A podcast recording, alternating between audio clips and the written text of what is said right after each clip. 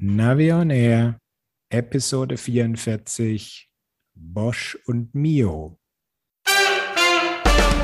Hier ist eine weitere Ausgabe von Navi on Air, dem Podcast rund um Outdoor-Navigation und smarte Gadgets. Und hier sind eure Moderatoren Thomas Freuzheim von Naviso und der GPS-Radler Matthias Schwind.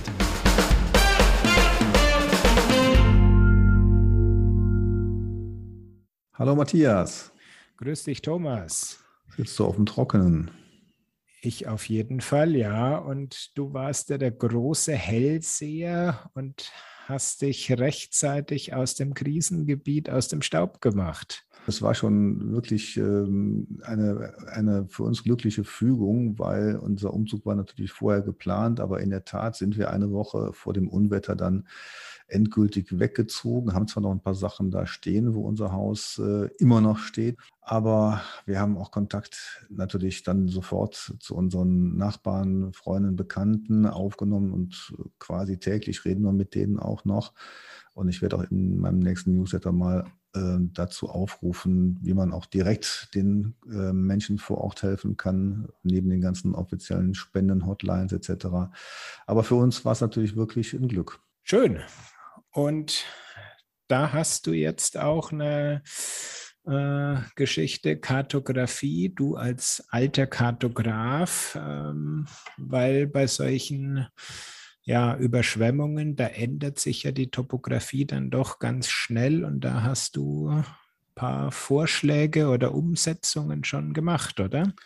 Ja, also nach meiner Meinung sollte alles, was mit irgendwelchen topografischen Gegebenheiten zu tun hat, also alles, worüber man informieren muss, Wegesperrungen, Sperrgebiete, Umleitungen etc., das sollte man auf einer Karte sehen können. Und das ist leider nicht der Fall. Und es gibt ja sehr einfache Tools, wie man als Stadt, Erdstadt zum Beispiel, auf seiner Webseite eine offizielle Karte bringen könnte, die man selbst auch nachführt. Da braucht man kein GIS-System und keine Kartografieausbildung. Das muss nur jemand sein, der mit der Maus einfach eine Straße auf einer normalen Karte nachzeichnen kann oder ein, mit ein paar Klicks ein Sperrgebiet einzeichnen kann. Aber ich habe das verschiedensten Stellen vorgestellt, also die offiziellen Katastrophen, Anlaufstellen und so weiter. Und es ist ganz merkwürdig, aber da scheint man momentan kein Ohr für zu haben oder auch kein Auge. Ich finde es sehr schade, weil man könnte helfen. Und wenn man die Nachrichtensendungen oder die, die Radiosendungen verfolgt, da wird dauernd gefragt, wie ist das, wo ist das und so weiter. Unsere Freunde vor Ort sagen uns, hier ist was gesperrt, da kann man nicht rüber. Und äh, gerade gestern haben wir noch gehört, jetzt ein paar Tage nach der Katastrophe, wenn ihr da hinfahren wollt, das wollen wir nächste Woche auch, weil wir noch ein paar Sachen abholen müssen, dann ähm, heißt es, dann nehmt euch einen Tag Zeit, weil die Verbindungen sind so merkwürdig jetzt und umwegig, dass man da wirklich nachhören muss, wie man überhaupt von A nach B kommt. Und wie gesagt, das könnte man deutlich besser darstellen. Okay. Ja, und dazu vielleicht noch, ähm, wenn man sich das Gebiet mal anschauen möchte, die OpenStreetMap-Kollegen sind da schon sehr aktiv gewesen. Die meisten kennen ja diese Bilder von Blessem, wo ähm, diese Abbruchkanten im Feld deutlich sind an dieser Burg und bei diesen eingestürzten Häusern. Und äh, das kann man sich mal genauer anschauen in OpenStreetMap. Da haben einige schon die, diese, diese Kanten eingezeichnet und man sieht dann auch den Überlauf quasi, der erbt, wie sie sich da ein neues Bett oder ein Teilbett gegraben hat. Und ähm, ja, es gibt also genug Leute, die sich darum kümmern. Man muss sie nur lassen und äh, man muss es eben aufgreifen.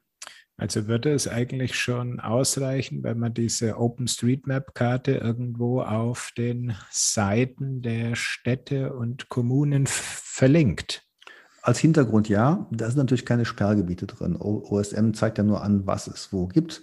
Mhm. Da ist auch die ab, die, die ähm, oder eine der ähm, nicht mehr vorhandenen Straßen, da ist dann ein, eine Unterbrechung eingezeichnet, aber da ist hier natürlich nicht drin Zugänglichkeit oder sowas. Ja, also jedenfalls nicht direkt optisch sichtbar. Ne? Und da wird noch nicht alles Straßen dann neu getaggt oder so. Das geht ja auch nicht. Und deswegen die Kombination OpenStreetMap als Hintergrundkarte und dann eine Thematik, die man selber macht und täglich aktualisiert über den Katastrophenstab, das wäre optimal. Okay. Naja, gut. Sie wollen ja lernen. Es dauert höchstens noch ein paar Jahre. Ja, na, hoffen wir, dass es bald geht. Ich bin gern bereit und stehe sofort äh, Gewehr bei Fuß, äh, da ähm, Schützenhilfe zu leisten. Ja, aber wir wollen ja unsere Hörer ähm, von der Katastrophe weglenken zu Neuigkeiten, mit denen man dann auch seinen, seinen, seine Touren genießen kann. Und Matthias, da bist du ja wieder ganz weit vorne und hast da einige Neuigkeiten zusammengesammelt. Ja, zum einen ist es mal das äh, Bosch Software Update vom Sommer 2021. Das kam jetzt am letzten Mittwoch raus. Du kannst es selbst auf das Nyon-Display und das Kiox-Display aufspielen. Beim Kiox kann man sagen, es sind die Updates schnell erledigt. Es gibt ein paar neue Datenfelder, die du ähm, auf deinen Datenscreens verteilen kannst und die üblichen kleinen Verbesserungen und Weiterentwicklungen. Also was Großes, was Neues, wo wir sagen würden, gerade Tourenqualität, gibt es da denn Fortschritte? Bei dem Nyon 2, da gibt es ein paar Sachen, die wirklich sichtbar und erlebbar hinzugefügt worden sind. Das eine ist der Wetterbildschirm, wobei da sage ich immer, ja, ist ganz nett, aber am Ende, wenn man sich die vielen Baustellen anschaut, die so Nyon 2 noch hat, dann war es doch ein bisschen, ich nenne es mal gern, verschwendete Entwicklerzeit, ähm, da einen hübschen Screen zu machen, auf dem du dann halt deine Regenwahrscheinlichkeit, deine Sonnenintensität und so weiter dir anzeigen lassen kannst. Das Ganze synchronisiert sich dann über Smartphone mit dem ähm, Wetterdienstleister AccuWeather. Ah, ich weiß nicht, was ich davon halten soll. Ich frage mich da, warum man immer dieses Akku-Weather nimmt. Ja, das ist ein US-Anbieter und warum man nicht auf deutsche Quellen wie Wetter Online zurückgreift. Die sind ja viel näher dran keine Ahnung, ob die irgendwie die einfacher umzusetzende API, also die Programmierschnittstelle anbieten oder ob sie günstiger oder gar gratis sind oder man kennt ja da die, die ganzen Zusammenhänge und Hintergründe nicht. Aber ich sage immer, so wirklich äh, aussagekräftig ist es jetzt auch nicht. Und warum muss ich da einen meiner Screens auf dem Nyon 2 damit vollpflastern? Äh, wenn ich das Wetter haben will, dann, dann checke ich das ja nicht alle fünf Minuten auf dem Display, sondern da mache ich irgendwie einmal bei Fahrtantritt, schaue ich auf einer guten Wetter-App von meinem Smartphone nach, vielleicht noch in der Mittagspause, wie sozusagen die zweite Hälfte der Tour wird. Und dann ist aber auch schon gut. Also es ist so, man hat das Gefühl, es ist recht einfach umzusetzen. Ähm, man kann damit ein bisschen PR machen und dann macht man das halt. Aber der wirkliche tiefere Nutzen, den sehe ich nicht gegeben. Mhm. Also ich könnte mir schon vorstellen, dass diese Wetter-Apps mal ein bisschen besser zusammenspielen und ähm, also mit dem Navigationssystem und dass man dann zum Beispiel über ein Wetterradar angezeigt bekommt, wenn sich ein Niederschlagsgebiet nähert. Das Ganze gibt es ja als Unwetterwarnung schon länger. Und da ist immer die Frage, was ist jetzt ein Unwetter, wie stark muss das sein? Da gibt es ja auch beim Deutschen Wetterdienst und bei Wetter Online solche Services, die sich dann innerlich unterscheiden.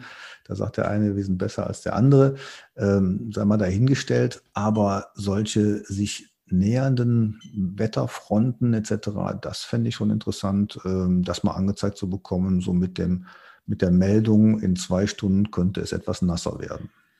Das ist richtig. Äh, da ist ein Mehrwert da, aber das ist natürlich entsprechend schwer auch umzusetzen. Also das heißt, du musst dann deine aktuelle Position, deine vielleicht geplante Strecke, die Position in der Zukunft mit einem äh, Satellitenfilm oder Satellitenbildvorhersage übereinstimmen.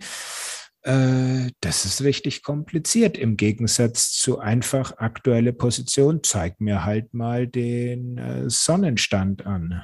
Also ich könnte mir schon vorstellen, dass äh, irgendwelche, ich muss ja nicht sagen Google-Programmierer, aber ähnliche Größenordnungen, dass sie da mal ein Team ransetzen, dass das, glaube ich, gar nicht so schwierig sein wird, die Frage ist natürlich, wie präzise kann es dann sein und, und vielleicht haben sie dann doch mehr Misserfolge dabei oder die Trefferquote ist nicht ganz so hoch oder sowas. Aber wie gesagt, lassen wir uns mal überraschen. Ja, wie gesagt, du hast äh, von Google-Entwickler gesprochen und äh, wir reden hier allerdings von Bosch-Software-Entwicklern. Ja, das, was höre ich denn da für einen merkwürdigen Unterton? Also ich bitte dich, it's a Bosch. Man, bei Bosch macht man eben alles selber. Ne? Das kennen wir schon von den Navigationssystemen. ja. ja, ist ja auch gut, wenn man äh, nicht auf die anderen guckt und äh, egal, lassen wir das jetzt. ja, Matthias, ist das schon alles von den Bosch-Neuigkeiten oder gibt es noch Ja, es gibt noch ein nettes kleines Höhenprofil, was du jetzt ganzseitig anzeigen lassen kannst, ist auch äh, unter Nettigkeiten zu verbuchen. Und dann haben sie ein bisschen beim Starten von einer Tour die Icons, die nicht so ganz klar waren, haben sie ein bisschen präzisiert. Da habe ich auch häufig äh, Anfragen bekommen, sag mal, was bedeuten da eigentlich dieser Strich mit dem A und dieser Strich mit dem anderen Strich dran und so. Und jetzt gibt es ganz klar mit einem kurzen Text dazu, möchtest du die Tour vom Startpunkt aus fahren oder möchtest du zum nächstgelegenen Punkt hingeführt werden? Ja. Also da ein bisschen Klarheit, dann äh, eine Nettigkeit für den Durchschnittswert, auch hier eine, eine hübschere Grafik gemacht. Und das war es dann eigentlich. Und ähm, ja, es gibt noch neue Karten. Mhm. Wobei neu muss man da in ganz dicke Anführungszeichen setzen. Äh, wir haben aktuell Juli 2021. Der Kartenstand ist aus dem Oktober 2020. Oh, und das im OpenStreetMap-Zeitalter. So ist es. Das heißt, äh, die Bosch-Entwickler haben sich im Oktober 2020 den Datenstand von den OSM-Surfern gezogen und haben dann also bis Juli 2021, kurz nachgerechnet, neun Monate ähm, die Daten von OSM in ihr eigenes Datenformat ja, umformatiert und äh, konvertiert. Ja, und da passt doch wunderbar der Spruch zu, der Berg kreiste und gebar nach neun Monaten eine Maus. Wir sind aber heute ganz schön gehässig gegenüber Bosch, muss ich ja sagen. Ja, ja. aber äh, da kann man wirklich ein bisschen aktueller werden. Ja, nun, sei es drum. Ist halt so und ähm, ja, es gibt auch noch äh, einen neuen Tour-Modus, Tour Plus-Modus. Richtig, der Tour Plus-Modus, ja. Der Tour Plus-Modus für alle, die ein, ähm, jetzt wird es kompliziert, die einen Performance Line CX der Generation 4 haben. Kannst du es nochmal wiederholen? Moment, ich will. Klingt nach einem neuen Citroën oder sowas.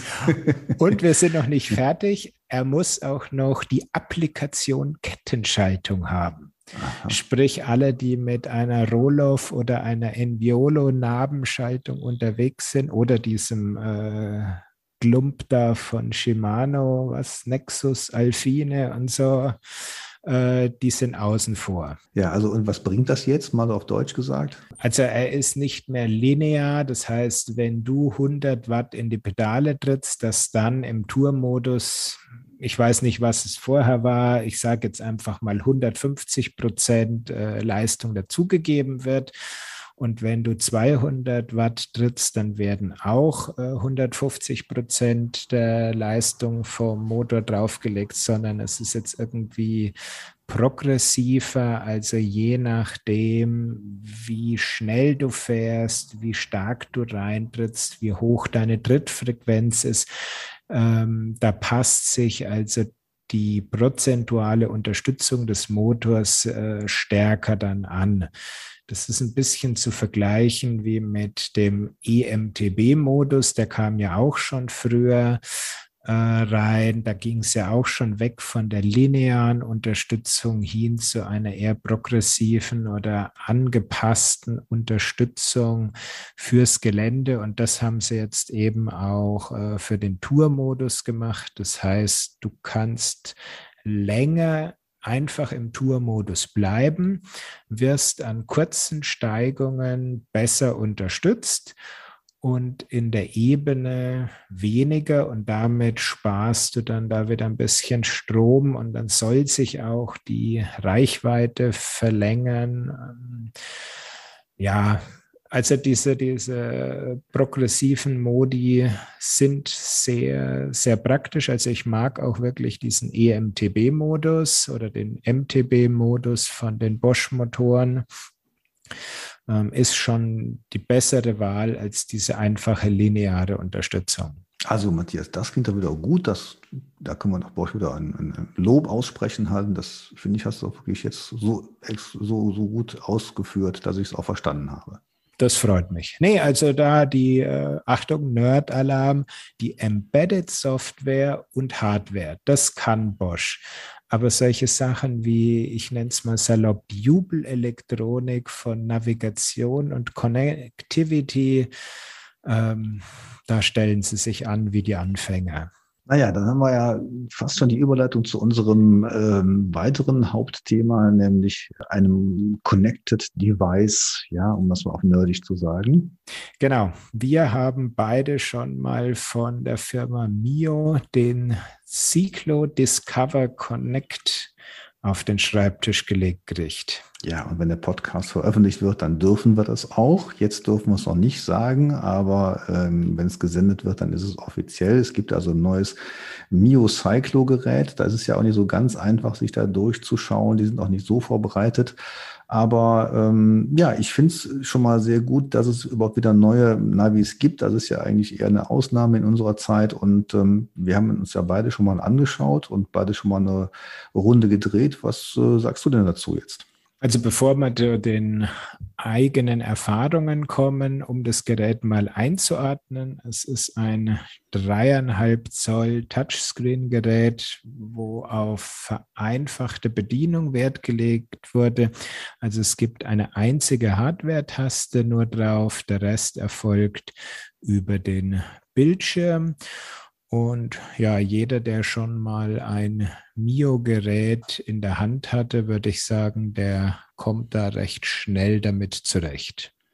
Und ich muss sagen, also was mir gut gefallen hat, ähm, das ist diese einfache Navigation oder einfache Bedienung. Ich finde das schon ziemlich genial mit dem einen Knopf. Ja, und das klappt auch ganz gut. Wenn man da drauf drückt, dann wechselt der Bildschirm oder aber man kommt zurück. Da ist also eine gewisse Logik mit drin. Und das finde ich, klappt wirklich faszinierend gut. Da können sich die anderen mal eine Scheibe abschneiden. Mhm. Dazu gibt es relativ große Touchflächen, die man dann eben auch sehr gut treffen kann mit einem dicken Daumen. Und man kann sogar Buchstaben ganz gut eingeben. Also das hat Mio wirklich gut gelöst. Richtig. Also die Grundbedienung ist super und ähm, was auch schön ist, sie zeigen gleich über die größte Schaltfläche mit den Touren wo es eben lang gehen soll. Das heißt, du sollst entweder auf Komoot, auf Root U, was irgendwo so ein ähm, Benelux-Tool ist, oder auch auf Strava deine Strecken planen und dann kannst du die da eben dann mit dem Mio abfahren. Ja, also ich glaube, das ist jetzt das Besondere an dem Discover Connect. Äh, der Name Connect sagt ja eben schon verbunden und womit verbunden jetzt eben mit diesen Tourenportalen halt. Dazu eben auch mit der Mio Share App so. Und jetzt wird es natürlich spannend, weil ähm, mein Ansatz ist ja immer, es muss einfach sein und das liegt natürlich als Ziel auch dahinter. Der Nutzer schreibt Miula in, in seinen Bemerkungen, äh, man braucht jetzt nicht mehr per Kabel irgendwas zu übertragen, sondern das geht jetzt alles irgendwie ähm, schneller und, und äh, per Wi-Fi und per Smartphone und so. Und wie ist denn da deine Erfahrung? Klappt das wirklich so gut? Ja, also bisher war es, äh, man musste das äh, Mio Cyclo, das Discover Plus zum Beispiel, was ich auch noch hier habe, musste man mit einem USB-Kabel an den Rechner bringen. Dann hat man eine spezielle, ziemlich altbackene Software auf dem äh, Rechner gehabt und dann konnte man synchronisieren. Einmal dieses Mio eigene Portal und dann hat er sich gleichzeitig die Touren von Komoot zum Beispiel gezogen. Und das ist jetzt deutlich einfacher. Das heißt, die Connected-Geschichte bezieht sich einmal auf Wi-Fi und auf Bluetooth zum Smartphone. Und du kannst es jetzt einfach zu Hause bist du in deinem WLAN und gehst dann auf den Wi-Fi-Sync und dann holt er sich direkt von dem Komoot-Surfer die geplante Strecke drahtlos aufs Gerät. Und das ist schon eine echte Vereinfachung. Hm. Das finde ich auch mit dem Wi-Fi-Sync, das klappt auch ganz gut. Was bei mir allerdings nicht so gut geklappt hat, das ist die Bluetooth-Verbindung mit meinem Smartphone. Das hat am Anfang funktioniert und beim heute jetzt beim nächsten Mal, ja, klappt es nicht. Ich habe es um, um, ums Verrecken nicht hingekriegt, die beiden wieder zu koppeln. Ich weiß nicht, ob dir das auch so gegangen ist. Absolut genau dasselbe. Erste, erste Kopplung, Ursprungskopplung lief super durch. Äh, man konnte da die, die beiden Geräte synchronisieren und hin und her, alles schön. Und beim nächsten Start haben sie sich nicht mehr gefunden. Aha. Ja, also da glaube ich, muss man doch nachbessern, weil das ist eigentlich nicht äh, State of the Art. Und ich fand es dann schon interessant, was man jetzt alles so machen musste. Mir fallen dann immer meine Kursteilnehmer ein. Ich glaube, am Anfang wären die sehr froh gewesen, wenn sie einen Fachhändler zur Hand hätten, der ihnen das Ding erstmal einrichtet. Ja, wobei die Grundeinrichtung fand ich jetzt nicht so herausfordernd. Also er ist so in einem Wizard-ähnlichen Prozess mit dir durchgegangen, was du da einrichten möchtest. Also das fand ich noch machbar.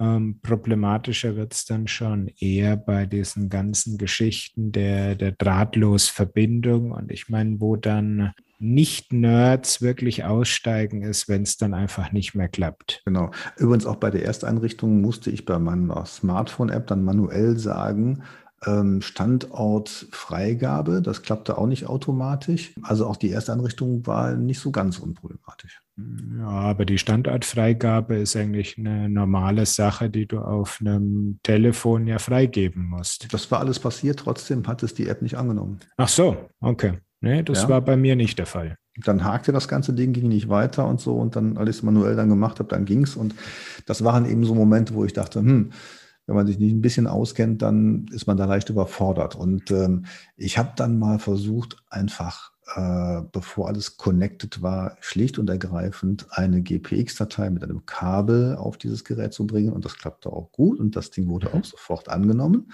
Man muss eben nur wissen, in welches Verzeichnis. Und das ist in dem Fall auch ganz einfach. Es heißt nämlich einfach Tracks. Also Tracks in das Track-Verzeichnis, GPX-Dateien ins Track-Verzeichnis des MIO rüberspielen. Und dann kann man das auch aufrufen. Das Ganze findet sich dann bei Touren unter dem Bereich äh, Mio Share. Also man macht eigentlich nichts über Mio Share, aber in diesem Bereich finden sich dann die manuell rübergeschobenen Touren.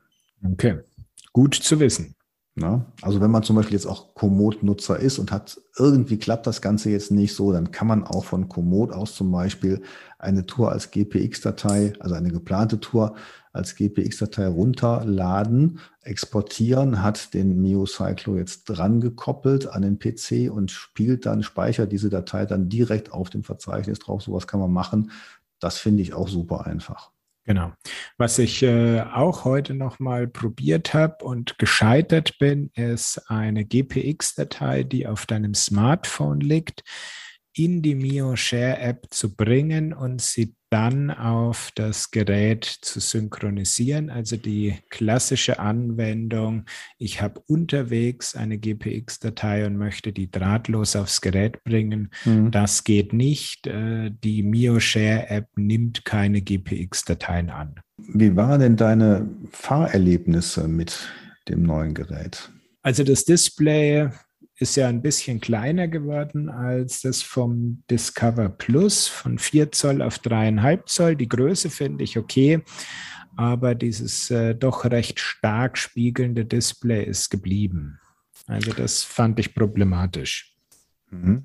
Wobei äh, die Voreinstellung der Display-Helligkeit, die fand ich jetzt ein bisschen gering. Ähm, wir hatten jetzt gestern hier bei uns ein ähm, eigentlich einen sehr, sehr problematischen Himmel, nämlich äh, eine Wolkendecke, eine gleißende Wolkendecke, was ja immer sehr schwierig ist.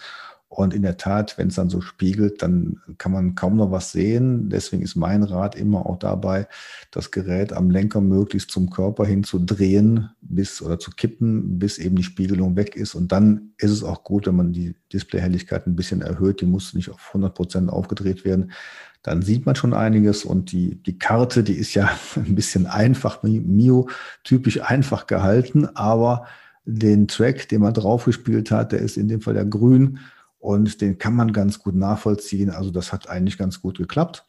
Und bei mir ähm, hat es auch mit den akustischen Hinweisen geklappt. Es gibt jetzt keine Sprachansagen à la Komoot, aber es gibt ein paar Piepstöne. 250 Meter vor dem Abbiegen kommt der erste, 150 der zweite, 50 der dritte und dann piept es dreimal und dann weiß man, jetzt muss man abbiegen.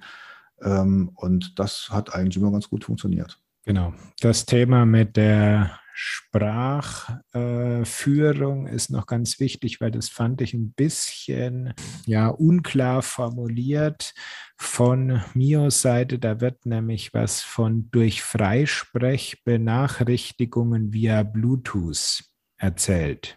Mhm. Aber nein, man kann also zumindest habe ich es nicht gefunden und geschafft, äh, einen Bluetooth-Lautsprecher mit dem Gerät zu verbinden. Und dann steht auch noch im nächsten Satz wann, und da erhältst du eben über Anrufe und Nachrichten aus Social Media direkte Info auf dein Device. Hm, ja, das habe ich auch noch nicht ausprobiert. Aber ich weiß auch nicht, ob das alles so sein muss. Und ähm, ja, klar, wenn ich jetzt gerade mein Smartphone nicht koppeln kann, dann ist es sowieso nicht möglich. So ist es. Also ja. das, da müssen wir noch mal ran. Und ähm, was du vielleicht die Möglichkeit hattest, das auszuprobieren, ähm, in den Tiefen der Einstellungen gibt es ja die Möglichkeit, dieses Knotennetzwerk besonders ja. zu berücksichtigen. Ja. Äh, Im Königreich Bayern gibt es keine Knoten. Wie schaut es bei dir aus? Hast du es testen können? Nein, habe ich nicht. Aber äh, weil bei uns jetzt hier aktuell, wo ich jetzt gerade lebe, gibt es auch kein Knotenpunktsystem. Das ist ein bisschen weiter weg. Ähm, es ist auch nicht entscheidend. Man muss einfach ein bisschen mehr testen. Aber die ersten Fahrten waren jetzt so, dass es eigentlich ganz in Ordnung war. Es hätte schlimmer sein können. Da bin ich von anderen Geräten äh, anderes Negative gewohnt. Es hat auch dann durchaus taugliche Wege gefunden, nachdem es auf den ersten Strecken dann an irgendwelchen Bundesstraßen entlang gewohnt, gerade ein Radweg dran war, also die alten Geschichten. Also lange Rede, kurzer Sinn, es ist nicht optimal. Nach wie vor ist es gut, eine Tour auszuarbeiten, draufzuspielen, aber es klappt ganz gut. Was auch ganz gut funktioniert, ist eine Adresseingabe. Man muss da auch ein bisschen sich eingewöhnen, zum Beispiel Sonderzeichen jetzt wie Ü, Ä, Ö. Da gibt man das nicht als UE ein, sondern einfach als U, O oder mhm. A. Und dann vervollständigt das Gerät auch die Straßennamen recht flott und eben dank dieser gut zu bedienenden Touchflächen auch äh, wirklich haptisch ganz ohne Fehler. Um das Gerät noch einzuordnen zu können, es wird 300 Euro kosten und erstmal nur über den Mio eigenen Shop zu kriegen sein. Das haben die gesagt. Ich habe äh, im Internet mal geguckt, da gibt es auch andere Shops, wo es jetzt schon zu bestellen ist. Also aber auch für denselben Preis quasi, für 5 Euro weniger vielleicht. Aber das wundert mich jetzt auch nicht. 300 Euro ist natürlich eine Ansage und wenn man dann die aktuellen Straßenpreise der Garmin-Geräte sieht, dann glaube ich, dass es das Mio nicht so ganz einfach haben wird. Sehe ich ähnlich, ja. Ich meine, 300 Euro für die gebotene Leistung ist am oberen Ende.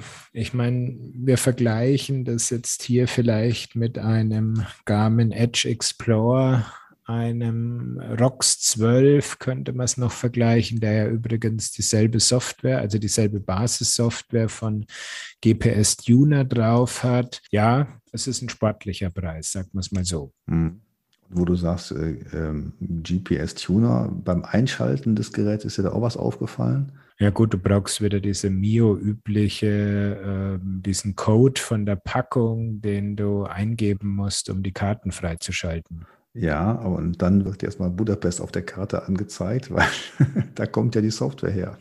Okay, nee, ist mir nicht aufgefallen, weil ich habe äh, bei dem schönen Wetter habe ich die Ersteinrichtung bei mir im Garten gemacht und anscheinend hatte das so schnell dann einen GPS-Empfang, dass ich sofort bei mir wirklich im Garten positioniert war.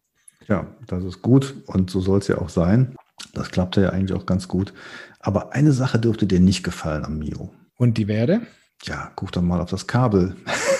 Ja, Mai, es ist halt noch das äh, Micro-USB. Ja, aber das ist doch genau das, was du immer ankritisierst. Ja, okay, gut. Für das, ja? ja, doch, es sollte heute schon USB-C sein. Sag es, ja.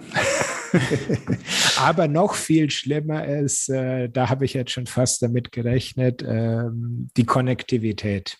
Ich meine, Sie haben jetzt WLAN drin, Sie haben Bluetooth drin, aber ANT Plus vergessen. Gut, bei einem Tourennavi sehe ich das jetzt nicht so wichtig in Richtung Fitnesssensoren, aber das Thema E-Bike Connectivity, ähm, das sollte langsam auch Einzug in ein Tourennavi halten. Ja, das würde ich auch so sehen. Bei dem USB-Anschluss, was ich jetzt etwas ähm, kritischer finde, ist, dass man ein USB-Kabel braucht, was einen sehr langen Stecker hat, weil das Ganze liegt jetzt etwas vertieft im Gehäuse, macht auch Sinn wegen Wasserschutz, aber wenn man jetzt ein ganz normales ähm, USB, Micro-USB-Kabel nimmt, dann kann es zu kurz sein und deswegen bitte das Originalkabel nicht verlieren. Das äh, klappt natürlich mit dem ganz gut und da sollte man einfach drauf achten. Also dann hatte ich einfach Glück, weil ich habe es mit einem Fremdkabel geladen und auch mit dem Computer verbunden und hatte da keine Probleme. Wunderbar. Gut, ja, also ich denke, wir testen das jetzt nochmal so ein bisschen und können vielleicht später noch ein bisschen mehr dazu sagen würde ich auch sagen. Äh, es äh, wird auch dann einen ausführlichen Test bei mir auf dem Blog geben. Und ähm, ja, dann gucken wir mal, was die Zukunft bringt. Wenn das hier veröffentlicht wird, diese Folge, dann werde ich ja seit langer, langer Zeit mal wieder auf einer Messe sein. Und zwar in Frankfurt ist eine Neuheitenpräsentation von so einem Händlerverbund. Und da schaue ich mal, was es an Neuheiten gerade im Fahrradzubehörmarkt gibt. Und da kann man vielleicht in der nächsten Episode mal drüber sprechen. Da sind wir mal gespannt, was du da alles mitbringst. Ein Füllhorn von Neuigkeiten. Und ähm, ja, damit können wir unsere Hörer ja bis zur nächsten Folge entlassen. Was wünschen wir Ihnen noch? Gutes Wetter, schöne Touren, unfallfreie Fahrt, das glaube ich, ist das Wichtigste, was man da noch mitgeben kann. Gut, dann also bis zum nächsten Mal. Ciao, Servus. Tschüss. Sie haben Ihr Ziel erreicht.